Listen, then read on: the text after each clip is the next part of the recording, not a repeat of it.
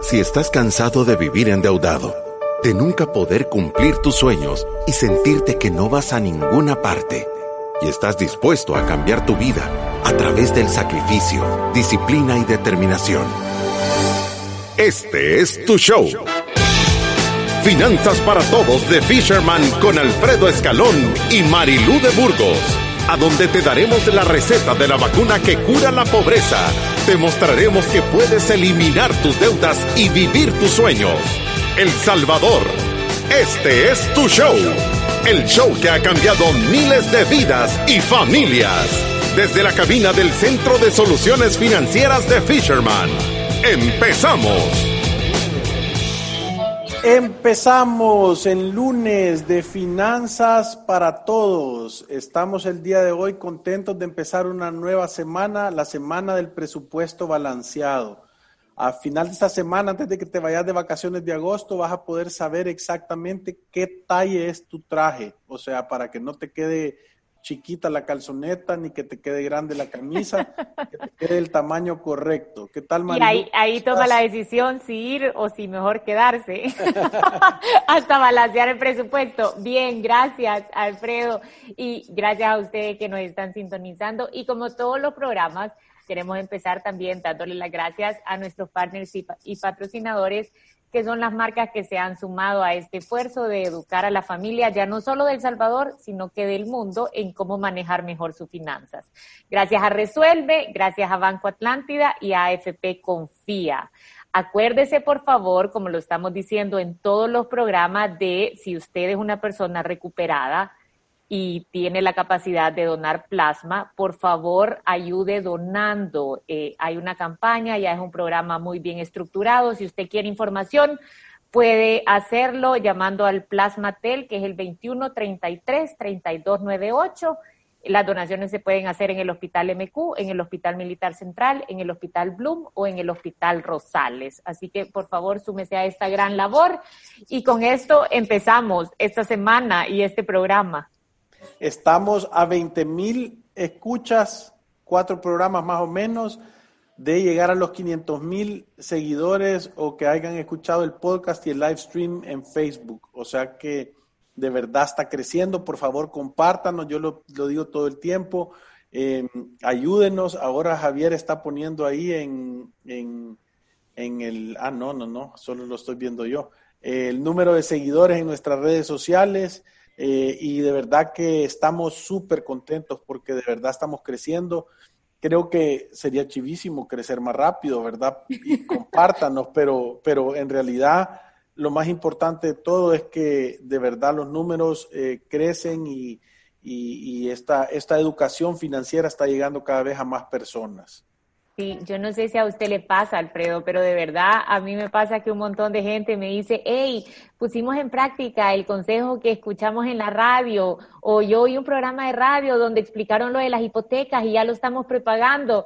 De verdad que cada vez que me pasa eso me siento súper contenta porque creo que hay un montón de familias, más de las que nosotros nos imaginamos, que están tomando como ese montón de pequeñas buenas decisiones, prepagar la hipoteca, ahorrar un poquito más para, para las emergencias, no sacar las tarjetas de crédito, cancelarlas o, o, no malgastar el dinero en seguros o, o, vender algo en su casa que no necesita.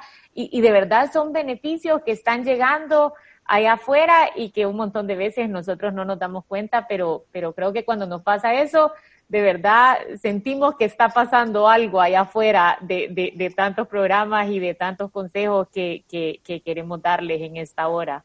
No, yo estoy segurísimo que sí, de verdad que como vos decís, un montón de veces eh, sucede que, que, estamos que estamos recibiendo esos, esos, esa información de gente que dice, hey, fíjate que me pasó esto, cambié este hábito, me di cuenta de esto, qué buen consejo, y de verdad que eso nos da gasolina para, para seguir. Este es el programa 453, si no me equivoco. son bastantes programas. Hasta para que fueran dólares, ya bastante.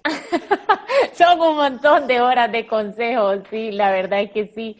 Yo creo que este programa, no sé desde cuándo usted nos está siguiendo, pero tenemos ya bastante tiempo de, estar haciendo este programa y creo que cada vez está mejorando y estamos haciendo esta comunidad de personas que están manejando mejor su dinero. Creo que muchos de los que nos escuchan ya son ciudadanos de la República de la Libertad Financiera.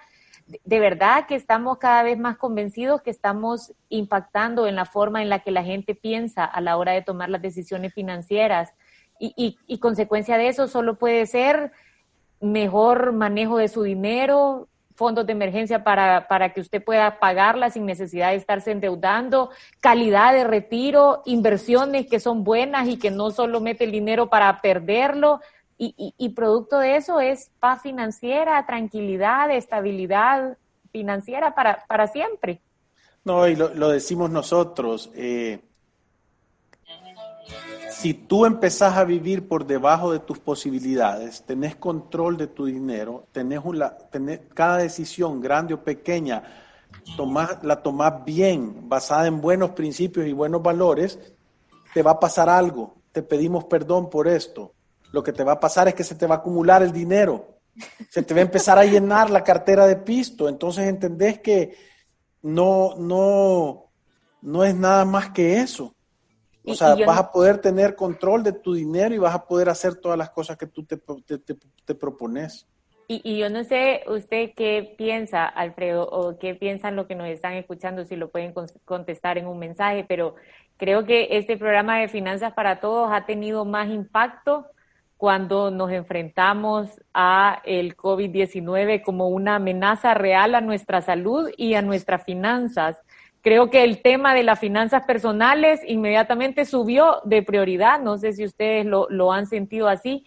Creo que las prioridades adentro de la cabeza de miles de personas han cambiado. Nos hemos dado cuenta que no importaba los zapatos que tuvieras metidos en el closet o la cantidad de ropa que pudieras tener en el closet o los viajes que estabas haciendo. En realidad son cosas que no tienen valor si no tenemos salud y si no estamos preparados para cualquier emergencia y cómo cubrir nuestras necesidades básicas.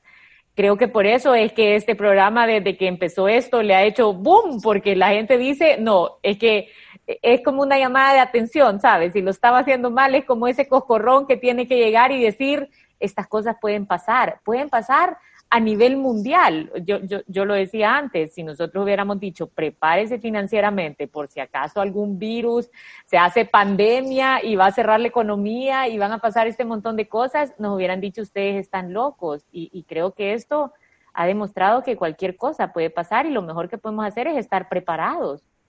Claro, y, y yo, yo, yo, yo te digo, eh, tal como en las empresas se siente que ahora tenés que dar ese brinco tecnológico, ¿verdad? Ese brinco virtual, a nosotros nos ha pasado, es, poca la gente que, viene a la oficina, nosotros gracias a Dios em, eh, eh, podemos trabajar y hacer las cosas desde la oficina, eh, desde, desde, hacerlo virtual, perdón, pero, pero hacer las finanzas personales ahorita eh, eh, el COVID, eso es lo que te ha hecho, te ha dado una patada en la espalda y te ha dicho, o sea, si no sabías nadar, chapaleaba vos.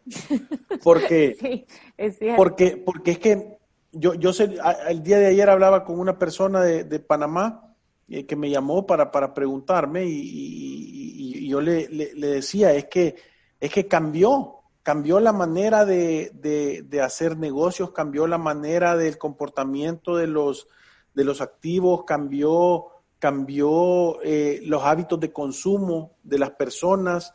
Y si, y si tú no estás preparado con una herramienta, voy a decir, sensible para poder hacer esos cambios, de verdad el revolcón va a ser más duro. Entonces, lo, lo, voy a decir ahora, no al final del programa, de verdad ir por la vida sin una planificación financiera personal es que estás loco o querés que te vaya mal. Eso es, querés que te vaya mal. Y, sabe que yo también me pongo a pensar en, en, aquí dice Néstor Morán, en buenos o malos tiempos, los hábitos de ahorro y la educación financiera son prioritarios.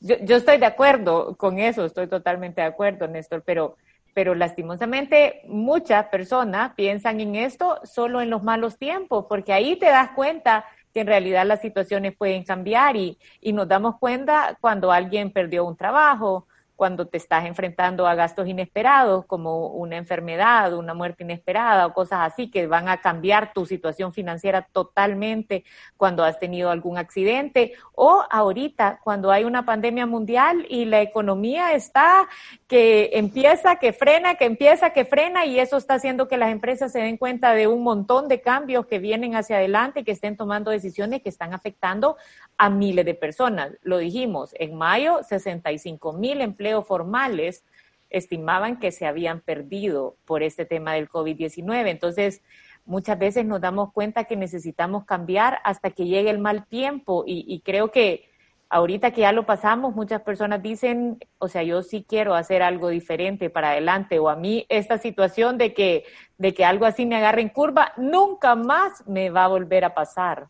No, y, y eso que yo te digo, yo no sé si ustedes tuvieron la oportunidad de ver el programa de, Frente a Frente TCS, a donde salió Mauricio Chusí, dando un, un, vistazo a la economía nacional y, y, te digo, o sea, vienen retos para adelante, vienen retos para adelante. Yo no, no, no, no tengo, no, no, no me dan miedo las cosas, pero sí me gusta ponerle atención, sí me gusta saber qué es lo que va a pasar, ¿verdad? Sí. Es que al final es eso y, y, y, ponerle atención es, yo lo dije el programa anterior, uno tiene que aprender a distinguir lo que no puede cambiar. Esto lo tenemos encima y ya no se puede cambiar. Y ya estamos viendo la experiencia de muchos países que empiezan a, aperturar la economía y de repente por temas de salud tienen que estar dando pasos para atrás, de repente hay otro intento de volver a, y, y están como en ese equilibrio de qué tanto puedo yo normalizar la actividad y qué tanto tengo que estar guardando a las personas y cuidándolas porque los casos se están disparando. Si tú ya sabes eso, ¿cómo es que no puedes poner crear un fondo de emergencia en tu prioridad número uno en estos momentos. O sea, debería de ser, vendamos todo, como Alfredo dice, hacer cualquier actividad que te genere ingresos adicionales durante el fin de semana, gastar lo menos posible y alimentar esa cuenta de ahorros de emergencia, porque lo que sí sabemos, estas son de las cosas que nosotros podemos controlar, crear un fondo de emergencia, lo que sí sabemos es que hay incertidumbre para adelante. Y lo mejor es que te encuentres preparado que tú seas de la casita, yo lo dije la vez pasada, como el cuento de los niños, que tu casita sea de ladrillo y no sea que al primer, ajá, de los tres cerditos, y que no sea que de esa que con un soplón se está cayendo. Sí, y, yo, eh, eh, solo para tenerlo en contexto, la semana pasada estuvimos hablando toda la semana de, de, cómo evaluar tu situación actual, que es el paso número uno del método Fisherman de la libertad financiera es saber a dónde estás, es saber cuánto debes, es saber cuánto tenés, es saber cuáles son tus activos, las cosas que tenés, saber cuántos son los pasivos, las cosas que debes, sabes cuánto te está ingresando, cómo te está ingresando el dinero, si, si, ves optimista el panorama para adelante en tus ingresos o lo ves pesimista. Eh, es importantísimo tener esa claridad. ¿Verdad? Y toda la semana estuvimos hablando de cómo hacer el ejercicio, ahí pusimos unos links que lo podías hacer, estuvimos compartiendo también un presupuesto y, hablando de todo eso. Esta semana es el deber ser, cómo hacer un presupuesto balanceado. Y, y el presupuesto balanceado no es algo, no es tu estilo de vida, es porque nosotros hemos tenido gente que nos habla y nos dice, es que el estilo de vida, es que mi estilo de vida, o es que a mí me gusta tal cosa, eso no lo determina vos, eso lo determinan tus ingresos y tu estructura familiar. Eso es lo que lo, determina.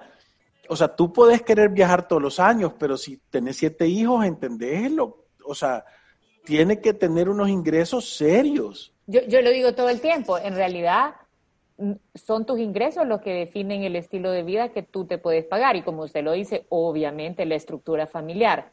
Ahora, no es que yo defino el estilo de vida que yo quiero vivir y ahí van los ingresos y la deuda de consumo atrás a ver si algún día me alcanzan, que eso es, lo que, pasa un montón de veces. Y, fíjate que nosotros para eso hace ratos eh, empezamos con algo y, por eso se llama este programa así, la guía del ingreso familiar. La guía del ingreso familiar es una herramienta que Fisher mantiene, que es un estudio de mercado que nosotros hemos ido elaborando en el tiempo, que es ¿Qué porcentajes son los óptimos que tú deberías de gastar para tener un presupuesto balanceado? Porque si, vos ya tenés tu presupuesto y tú tenés ciertas cuentas y te das cuenta que tú querés tener la casa de tus sueños y querés mandar a tus hijos al mejor eh, colegio que puedas o universidad, y encima de eso querés tener una vida social de entretenimiento espectacular y, y, no sacrificás en el súper o en carros, querés tener los mejores carros, querés tener lo mejor de todos, normalmente tu presupuesto no va a estar balanceado. Vas a dejar cosas afuera. Se te va a empezar a subir la deuda, no vas a provisionar gastos que no son mensuales, tal vez no vas a tener un fondo de emergencia, no vas a estar guardando para el viejito que vive adentro de vos y son cosas que van a suceder. Y esas cosas son las que la gente las cataloga como una emergencia que te hace gastar más de lo que tú ganás.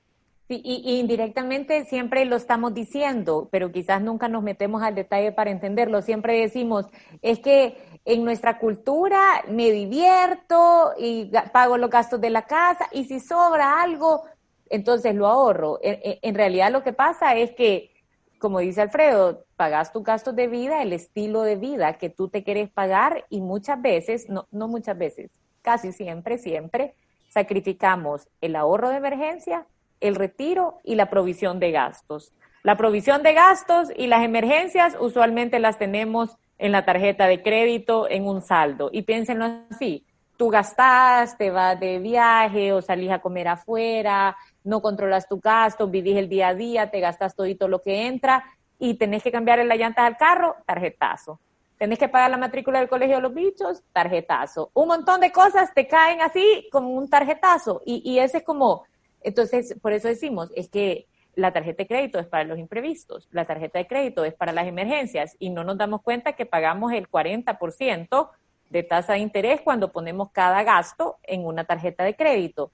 Y el retiro, simplemente nunca nos jubilamos. Nos retiramos y le caímos encima a los hijos o terminamos con un estilo de vida cuando somos adultos mayores que no nos llena, que no nos gusta, porque nunca ahorramos ni un peso para, para llegar a retirarnos. Todo, todos nos los estuvimos comiendo.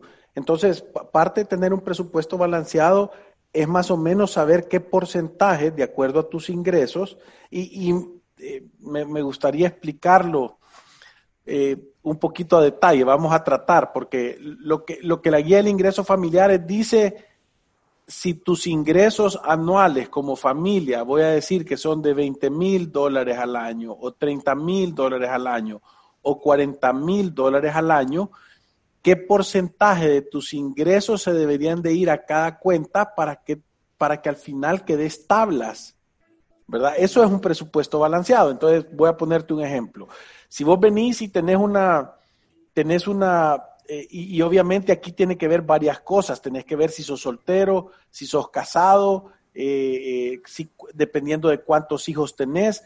Pero voy a decirte que, que, vos tenés una, sos una persona que tenés, y ahorita estoy sacando aquí la guía del ingreso, déjame ver. Si sos soltero, obviamente es diferente que si sos casado.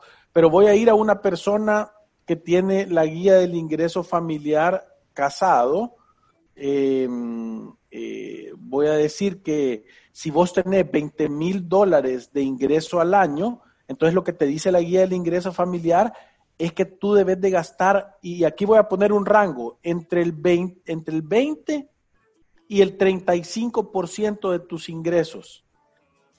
En casa. Puede decir que ese es el rango, sí, y la cuenta casa no es la, cuota de alquiler o la cuota de, de, de, préstamo, sino es em, en realidad todos los servicios. Correcto, son todititos los servicios que tú tenés que pagar como luz, agua, teléfono, eh, servicio doméstico si tenés ayuda o la gente que te llega a lavar, eh, todo eso lo tenés que poner, ¿verdad?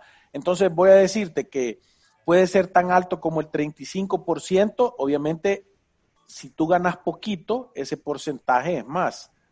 Si tú ganas bastante, ese porcentaje se puede hacer tan bajo como el 20%. Si tú ya terminaste de pagar una casa y la tenés totalmente pagada, obviamente se vuelve más bajo. Si tú estás financiando una casa, se vuelve tal vez más alto, ¿verdad? Entonces, por eso, y, dependiendo si, Si tú tenés dos hijos o un hijo, es diferente la casa que tú necesitas, puede ser una casa de dos cuartos, así tenés cuatro hijos, que por lo menos van a ser tres cuartos. Creo que, que, que, vale la pena recordar que aquí, usando nosotros la guía del ingreso familiar, es que nos damos cuenta las oportunidades que tiene la gente o los grandes problemas que tienen las personas. Es como, es como pasar una máquina de rayos X en el presupuesto de las personas y ver a dónde están gastando muchísimo más de lo que deberían. Y yo les pongo el ejemplo, en, muchos bancos, este es un típico que llega a Fisherman. Llegan dos jóvenes recién casados y en el banco les han aprobado una cuota para comprar su primera casa que representa el 50% del ingreso que está llevando, que, están llevando los dos a ese hogar. Entonces, nosotros cuando vemos esos casos, inmediatamente nos damos cuenta que esos dos jovencitos que van empezando, que ni siquiera tienen hijos, van para un problemón financiero terrible si no suben los ingresos o si no cambian la decisión de financiar esa casa con ese nivel de cuota. ¿Por qué? Porque si tú estás gastando el 50% de tus ingresos solo en la cuota de la casa, ¿a dónde dejas las medicinas? ¿A dónde dejas la alimentación? Los servicios básicos que van con esa casa, la educación. el, plan, el plan es ir a comer a la casa de tus papás todos los desayunos, almuerzo y cena. Para siempre. Sí. sí. O el plan es empezar a sacar las tarjetas de crédito para empezar a meter todo lo que no te alcanza porque no te va a alcanzar. No te va a alcanzar.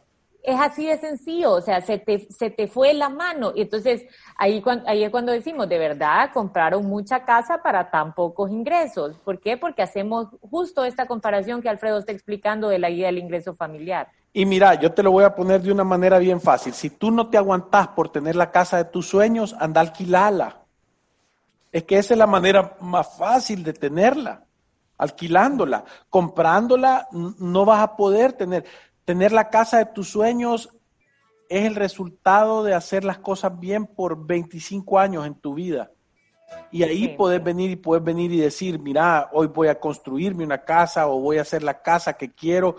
Pero no es al empezar que vos te vas a hacer la casa de tus sueños, es que no es lógico es que, ajá, es que quizás, ah, eh, por eso es que yo digo, de verdad se nos ha olvidado que todo en la vida es un progreso. Nosotros vemos los jóvenes muchas veces recién casados que inmediatamente están financiando el mismo estilo de vida que tienen sus padres, que tienen 25 años o 20 años o 30 años de una vida productiva exitosa. Y, y ahí es donde nos equivocamos. Dos carros financiados, una casa totalmente hipotecada, un extrafinanciamiento para comprar los muebles y de ahí sacamos alguna promoción para ir a Punta Cana a celebrar la gran vida que nos estamos dando. Y de repente algo pasa en estas casas y vienen de regreso. O sea, ¿cómo lo vemos nosotros, Alfredo? De verdad, es un revolcón en el cemento. Entonces, ahí es donde de verdad tomamos malas decisiones financieras y creo que falta la conciencia de decir no no se puede inmediatamente irse a vivir o tener ese estilo de vida. Son los ingresos que uno tiene lo que determinan el estilo de vida que uno se puede pagar y no al revés. Sí, y, es, es, te digo que es tan importante esto porque lo que yo quiero decir es que cuando vos tenés inflada una cuenta, tenés que desinflar otras porque tu salario es finito. Entonces, ¿qué dice eso? Que si vos tenés 30% de gastos en tu casa, tenés que asegurarte que tenés capacidad de gastar, eh, no sé, eh, 10% en alimentación. O sea, o sea si, si vos tomás la decisión consciente de tener una casa más grande, sabes que tus carros van a ser carritos o te vas a mover en moto. Eh, sabes, que, sabes que el tema del entretenimiento va a tener un sacrificio real o sea, va a ser un sacrificio, o sea, va a ser pequeño el entretenimiento. No vas a andar comiendo afuera, tú estás cambiando casa por comer afuera. Eh, que sabes que tus, que las deudas de consumo no te podés jugar el, chivazo de, de tenerlas. Sí, mm. sabes que el nivel de, de, o sea, no vas a andar comprando ropa de marca. em, eh, los, gastos médicos, sabes que vas a tener que tener un seguro bueno para, para, para que no se te vaya a disparar eso. Eh, yo, creo que al final la, la, la gran enseñanza de esto es que, o sea, si yo tomo cualquier decisión financiera, tengo que estar consciente que mi presupuesto siempre tiene que estar balanceado. O sea, si estoy tomando una decisión financiera que va a desbalancear mi presupuesto, o sea, que me va a quitar la capacidad de cubrirme varias cuentas, entonces es una decisión financiera que no es sostenible en el tiempo. ¿Qué es un presupuesto balanceado? Es un presupuesto que incluye todos tus gastos de vida mensuales, los gastos de vida que no son mensuales, como la matrícula del colegio de tus hijos, el cambio de las llantas del carro, si pagas algún seguro anual, cualquier gasto que no lo hagas mensualmente, sino que trimestral, semestral o anualmente, tiene que estar incluido adentro del presupuesto, que tenga un ahorro de emergencia. Tú dejas de ahorrar para emergencias cuando ya tenés seis meses de tu gasto mensual en un fondo de liquidez a la vista o en una cuenta a la vista que te da algún interés. Ahí puedes pararlo y que te dé la capacidad de ahorrar para tu retiro. Esas son las características de balancear un presupuesto. Si tú metes ahí una cuenta que te quita la capacidad de ahorrar para tu retiro, entonces estás haciendo una decisión financiera que no es sostenible. ¿Por qué? Porque te vas a retirar, es una realidad, tenés que guardar para eso. Y cada vez que tomamos una decisión financiera que no es sostenible, hay sufrimiento para adelante en el futuro hay sufrimiento. Es que cada vez que lo pones en el lugar que no le corresponde, de verdad va a haber sufrimiento. Sí. Sí, e, en un montón de formas, porque puede ser que el sufrimiento sea, y, nosotros lo, a veces se lo explicamos a las personas como de una forma sencilla, o sea, si tú preferís irte a tomar las cervezas que provisionar para la matrícula del colegio de tus hijos, el día que no tengas el pisto para ir a pagar la matrícula del colegio de tus hijos, entendés el día que vas a tener, la cena caliente que te va a estar esperando en la casa y la cara de tu esposa que no ha podido pagar la matrícula del colegio de los niños. Entonces, cada vez que tomamos una decisión financiera que no es sostenible, hay sufrimiento. Sí, hay sufrimiento hay sufrimiento y, lo que pasa es que no tenés un, porque sabes que es lo más difícil y por qué nosotros decidimos hacer la, la, la, la, guía del ingreso familiar es porque tú hay veces que le preguntas a tu hermano, ¿y vos cuánto gastas en súper? Y te dicen, ay, yo gasto 300. Y vos decís, pues a mí me sale 600, ¿qué, qué gas? Pero en realidad la estructura es diferente, come afuera, eh, sus ingresos son otros. Entonces, eh, eh, es difícil compararte con alguien. Esto es un benchmark a donde tú te puedes comparar con familias que gastan, que ganan lo mismo, que tienen el mismo número de, estructura familiar. Cuando decimos estructura familiar significa el mismo número de personas en tu hogar, ¿verdad? Si son cuatro, si son cinco, si son dos. Y, y cómo es que se llama. Y además de eso, que, que, que, tengan los mismos eh, hábitos y los mismos niveles de ingreso y la misma estructura. Entonces tú te puedes comparar porque de repente te das cuenta que estás gastando en ropa más de lo que de verdad necesitas. Y entonces puedes, o sea, esto lo que te sirve es asegurarte que tú al final de tu vida vas a tener, o sea, vas a estar viviendo con un traje de acuerdo a tu medida. Y si vos saltás de ganar 20 mil dólares al, al, al, al, año, que son como 1.900 pesos al mes, a 25 mil dólares o a 30 mil, que ya son 2.500, entonces tú sabes a dónde puedes aflojar un poquito y a dónde puedes gastar un poco más. Pero de primero lo ganás y después de eso haces vos tú el, el, esfuerzo de, de, cambiar el hábito o el, o el patrón de consumo. Sí. Con esto nos vamos a una pausa, regresamos en unos segundos.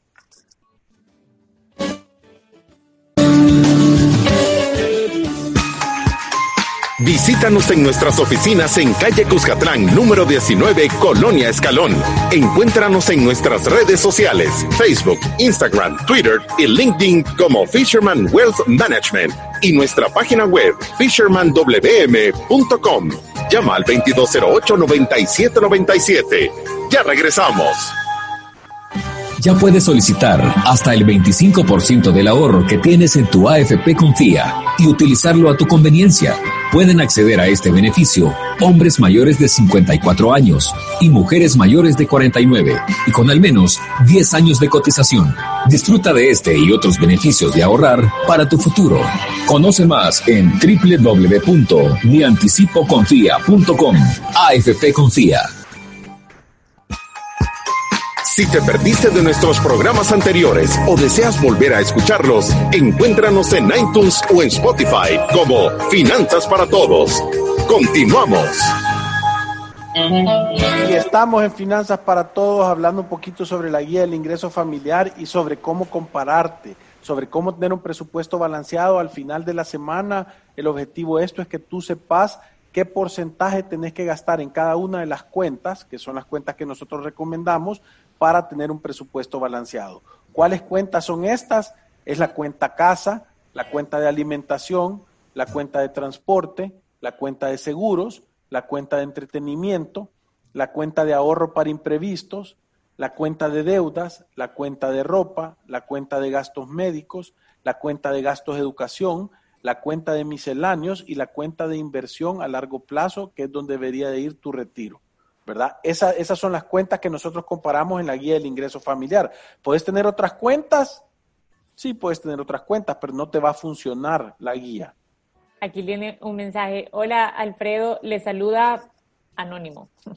De primero le quiero, le quiero dar las gracias por su podcast, porque si no hubiera sido por eso, nos hubiéramos llenado muchísimo más de deudas. Le voy a contar bien la historia para que usted la comparta en el, en el podcast. Solo por favor no diga mi nombre, ya no lo dije. Mi mamá hace ya un par de años sirvió de prestanombre a la esposa de mi tío porque se mudaron a una casa que le regaló mi abuelo a ellos. La esposa de mi tío es súper mala administradora y ellos siempre viven al borde de la quiebra. Y pues mi mamá de buena fe, por ayudarlos, les dio de prestanombre en la Curazao para sacar unos muebles y un comedor porque no tenían y vivían en un mini apartamento. La cosa es que para hacerle corto el cuento, mi tía quedaba en mora y a mi mamá la llamaban para cobrarle bien feo. Fue una situación fea en diciembre, porque ella el dinero de los muebles se lo gastó en paseos desde octubre. La cosa es que este año iba bien y llegó la pandemia y se volvió a atrasar. La cuota la pagó en marzo y solo le quedó un saldo que sale en la imagen que no logró verlo. La cosa es que la pandemia se la vieron muy mal porque ese desorden financiero y dejaron de pagar, pero como había excepción de cobro de interés, no se movió mucho. Y mi mamá y yo decidimos pagarlo. Yo me quedé sin trabajo el lunes, así que mi cheque de liquidación se lo di a mi mamá para ir a pagar porque teníamos miedo de que ella no pagara y subiera de nuevo la cuota la cuenta. En cuanto a la Curazao, nos costó pagar. Están atendiendo por medio del vigilante en el garage, fuimos a la sucursal del paseo y aún no lo atienden en la calle. A nosotros nos metieron porque llegamos con el efectivo a pagar y, que, y, y nosotros estamos pensando que mi tía nos pague a nosotros. Lo único que sí nos salió un saldo de 79 dólares de no sé qué cosas que dijeron los de la Curazao que eran unos intereses de mora, pero que van a hacer una nota de crédito eh, bueno, en resumen, fuimos el 18 de junio a hacer eso, pero ya ese día ya nos habían cobrado el interés de 260, el cobro de ese día. O sea, ese día ya empezó a correr el interés como, como el interés normal, ¿verdad? Aquí dice como de usura. Em, solo quería compartir la mala experiencia. Sí, yo, yo te digo que... Fiador, eso es, ser fiador. fiador. La, mala, la mala experiencia es ser fiador, eso es, porque en realidad eh, tú puedes ser fiador solo si tú estás genuinamente con el deseo de pagar las cosas que la otra persona se llevó y que tú no las vas a recibir. Entonces sos puedes ser fiador, decirle yo le quiero regalar esto a alguien. Sí, eh, sí, la verdad es que sí, de verdad que gracias por compartirlo, porque casi no hablamos del tema de prestar nombres, pero, eh, o sea, nosotros estamos o sea, es que ni, ni siquiera nos acaban de decir, mira, vos crees que puedo ser fiador y inmediatamente, no. no, porque hemos tenido cientos de casos aquí en la oficina que viene el fiador preocupado, que ya le están cobrando. Hemos tenido personas que han tenido que pagar deudas altísimas por haber servido de fiador.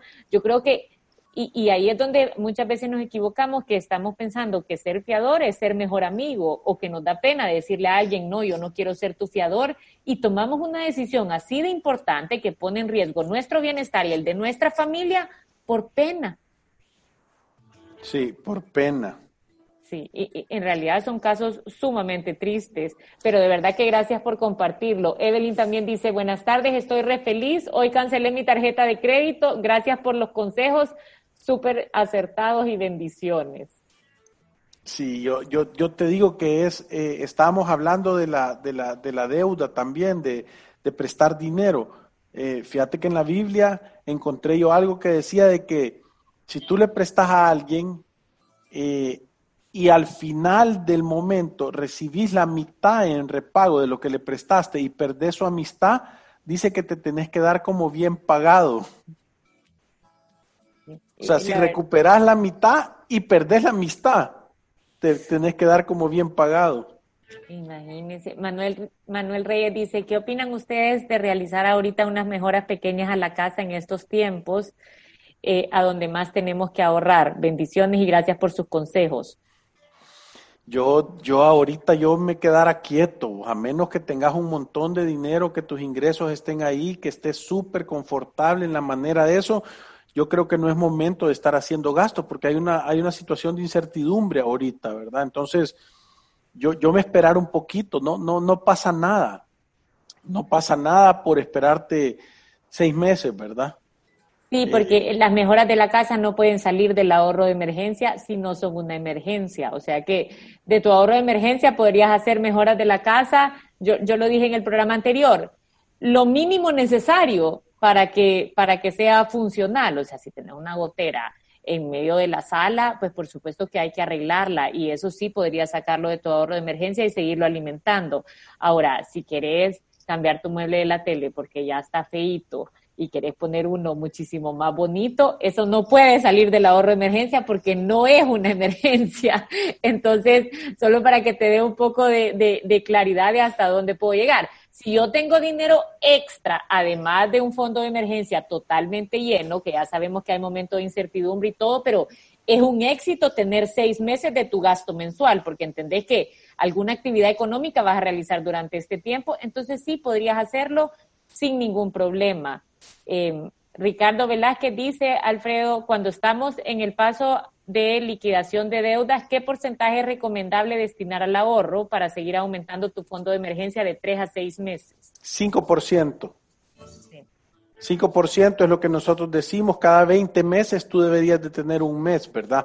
Claro, si tú te da ansiedad y lo querés llenar más rápido, vende cosas ¿verdad? O sea, hacete unas iguanas ahí, echate unos negocios por aparte, mira cómo haces, cómo, eh, dicen que no hay nada que te lleve a un, a un mejor éxito que cuando tú le pones un propósito real o un objetivo a, a lo que querés hacer, ¿verdad? Entonces, yo, quisiera que todos el día de hoy se pusieran como propósito, voy a llenar mil dólares de fondo de emergencia. Y pónganse a pensar en esto. Imagínate te dijeran, mira, tu hijo se ha enfermado y se, se va a morir, pero hay una vacuna que cuesta mil dólares y tú no tenés los mil dólares. ¿Cuánto tiempo te tomaría conseguirlos? ojo, una condición, no los puedes pedir prestados, tú los tenés que generar. Ey, te digo que te aseguro que en una semana tenés esos mil dólares. Sí. Entonces, solo te tenés que poner a pensar, o sea, un propósito claro de, o sea, cuál es tu meta y qué es lo que tengo que hacer yo para, para, para de verdad llegarle y, de verdad llenarlo. Sí, aquí dice Frank Aldames, es que necesitamos los pasos de Fisherman para reconocer si es la cultura de consumismo o una verdadera necesidad. Por ejemplo, Ustedes dos en sus presentaciones siempre lucen bien. Gracias, Fran. Pero nunca los veo con Gucci, Armani, etcétera. Es más, nunca les veo marcas, lo que me indica que ustedes han aprendido a usar su dinero a la hora de comprar, a pesar de tener el dinero para comprar marcas más populares. Yo, yo, yo estoy totalmente, número uno, número uno, o sea, creo que, que cuando tú andas comprando y, no quiero ser tan duro, pero que, creo que lo, lo, haces en base a miedo cuando compras una camisa. Yo he visto personas que se compran una camisa, un trapo, y vale cientos de dólares. O, o, o, unos zapatos de miles de dólares. Y yo creo que lo único que reflejan es inseguridad. Porque no, ya he oído también personas que se compran, eh, voy a decirte, algo carísimo, pero que no es nada cómodo. Entonces yo digo, o sea, Vaya, si yo me comprara unos zapatos, pero carísimos. Se nos acaba el tiempo, Alfredo. Tienen que ser unos zapatos espectacularmente cómodos. Y, yo con las botas que ando me siento súper cómodo. Me las compro porque me gustan y son cómodas. Entonces no, no tenés que andar llenando eso. La verdad es que ese deberíamos de tocarlo en uno de los programas porque es todo un tema, eh, la mentalidad de consumo que a veces tenemos que hay personas que quizás ni tienen un ahorro de emergencia, pero están ahorrando para comprarse una cartera o para comprarse unos zapatos. Y te vamos a tomar este, este comentario, Frank, para hablar un poquito de eso, porque creo que es, es totalmente necesario. Y con esto vamos terminando este programa. Nos vemos mañana a la misma hora. Muchas gracias. Y recuérdense que ir a través de la vida sin una planificación financiera personal es un acto de genuina locura. Nos vemos mañana. Gracias. Adiós.